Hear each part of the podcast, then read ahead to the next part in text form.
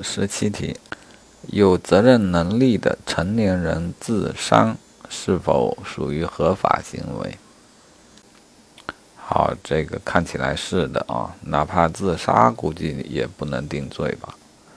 那请问，帮助其自伤的帮助行为是否成立犯罪？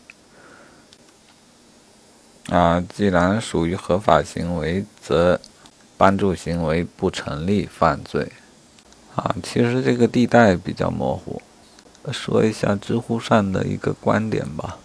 首先，刑法没有明文规定帮助自杀违反刑法，但在司法上多半呢按照故意伤害罪和故意杀人罪判刑。啊，虽然以缓刑居多，所以在我国是要承担刑事责任的。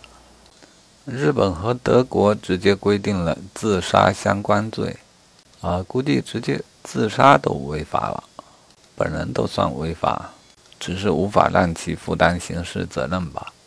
我国并未规定自杀相关罪，啊，这是他文章的原话，呃，估计是包括。未规定自杀违法，也未规定帮助自杀违法。